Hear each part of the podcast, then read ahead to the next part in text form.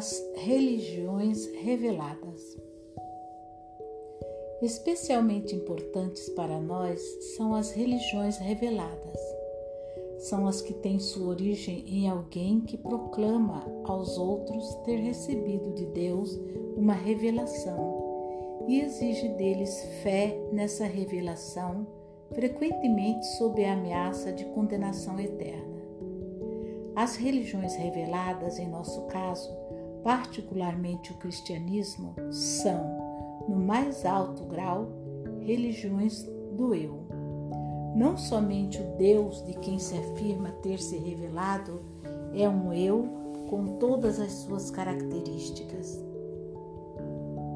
Também o revelador fala como um eu e exige dos outros que submetam o próprio eu ao dele. Entretanto, quando contemplamos sem preconceito esse fenômeno, constatamos que o revelador fala somente de si e que a fé que ele exige é, em última análise, uma fé nele. Ele afirma também que Deus não fará uma revelação semelhante a mais ninguém e, portanto, que todos os outros estão excluídos de uma revelação semelhante e que o próprio Deus se submete a essa revelação para sempre.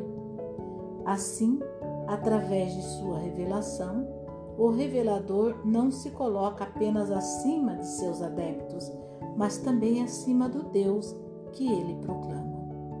Por conseguinte, são principalmente as religiões reveladas que precisam de esclarecimento e purificação. A comunidade religiosa. Quando investigamos mais de perto o desenvolvimento do indivíduo, notamos que seu sentimento religioso, sua fé e seus atos religiosos começam na família, que predetermina suas convicções religiosas. Antigamente, a religião era uma das condições para se pertencer à família. Transgressões contra a religião eram encaradas e punidas como uma deserção da família. Assim, o abandono da religião era vivido, e em parte ainda é, antes de tudo, como deserção da família e estava associado ao medo de perder o direito de pertencer-lhe. Analisando bem, vê-se que esse medo não está em conexão com os conteúdos religiosos, pois se manifesta de forma semelhante em famílias que pertencem a diferentes religiões, independentemente de suas doutrinas e práticas.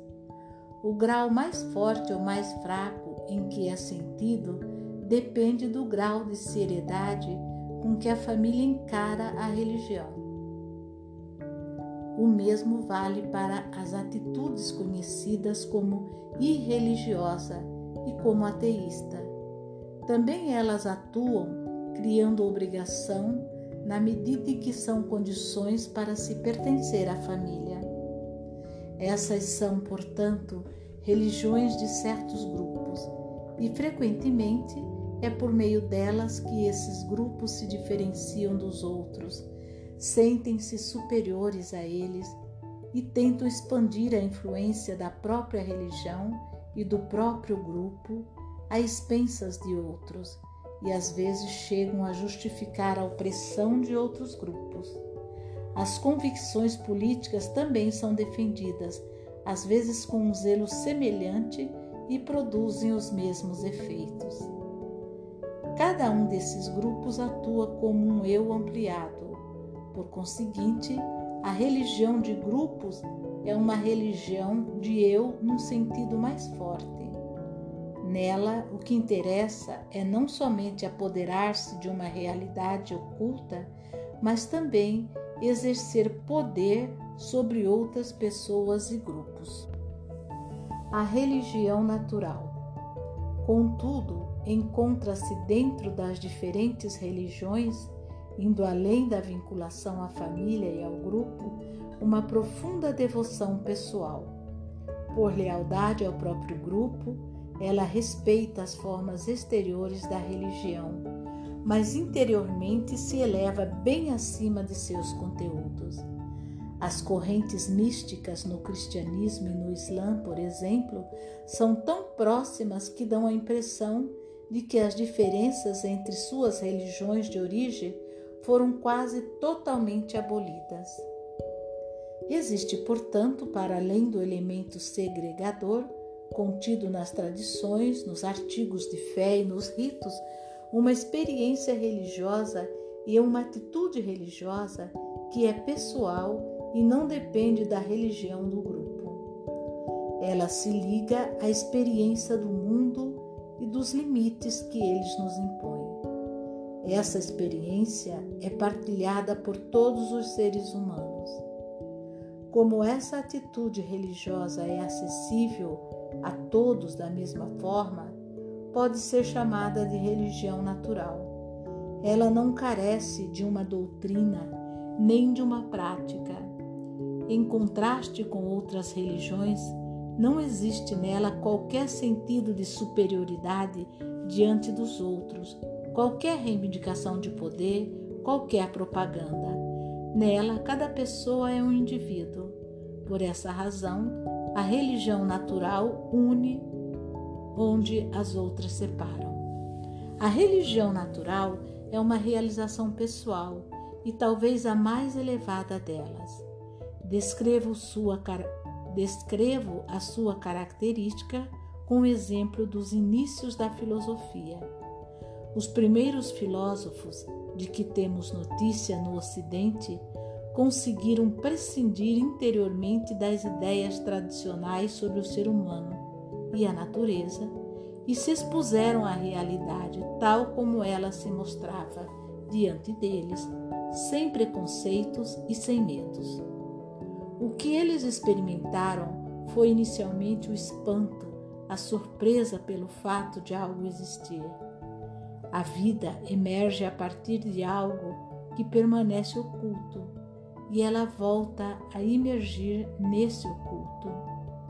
Este espanto em face da realidade, tal qual ela se manifesta, é um ato de devoção diante daquilo que é, sem tentativa de esquivar-se ou de interpretar.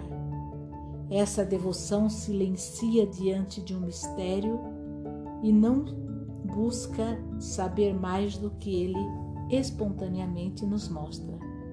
Ela aceita os limites que nos impõe a realidade experimentável, sem querer suprimi-los ou ir além deles.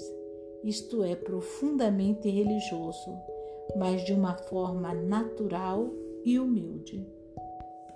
Religião como fuga.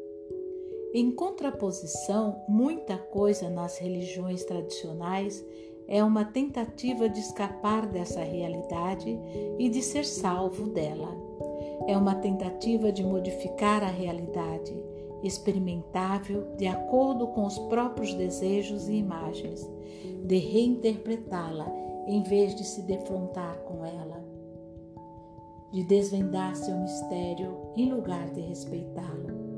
Porém, antes de tudo, é a tentativa de insurgir-se contra o fluxo da transitoriedade, a tentativa do eu de apoderar-se de uma realidade inapreensível e colocá-la ao próprio serviço.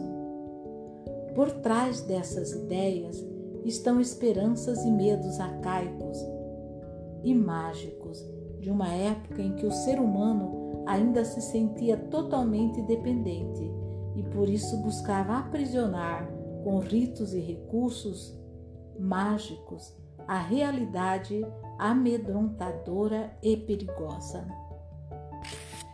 Dessas profundezas arcaicas da alma surgiu a necessidade de sacrifício, de aplacamento, de expiação, de busca, de busca de influência. Essas necessidades, no correr do tempo, foram reforçadas pela força do hábito e se transformaram em convicções, sem que o ambiente fornecesse indicações de realidades correspondentes. Seguramente, Essas imagens arcaicas resultam em larga medida da transferência de experiências humanas para o oculto, pois essa atitude religiosa transfere para o outro o oculto que pressentimos, mas não conhecemos, as experiências de compensação, aplacamento, expiação e busca de lousa e busca de influência que experimentamos nas relações humanas. Contra esse quadro de fundo se depreende mais nitidamente o trabalho exigido do indivíduo pela religião natural, envolvendo a purificação do espírito e a renúncia à influência e ao poder.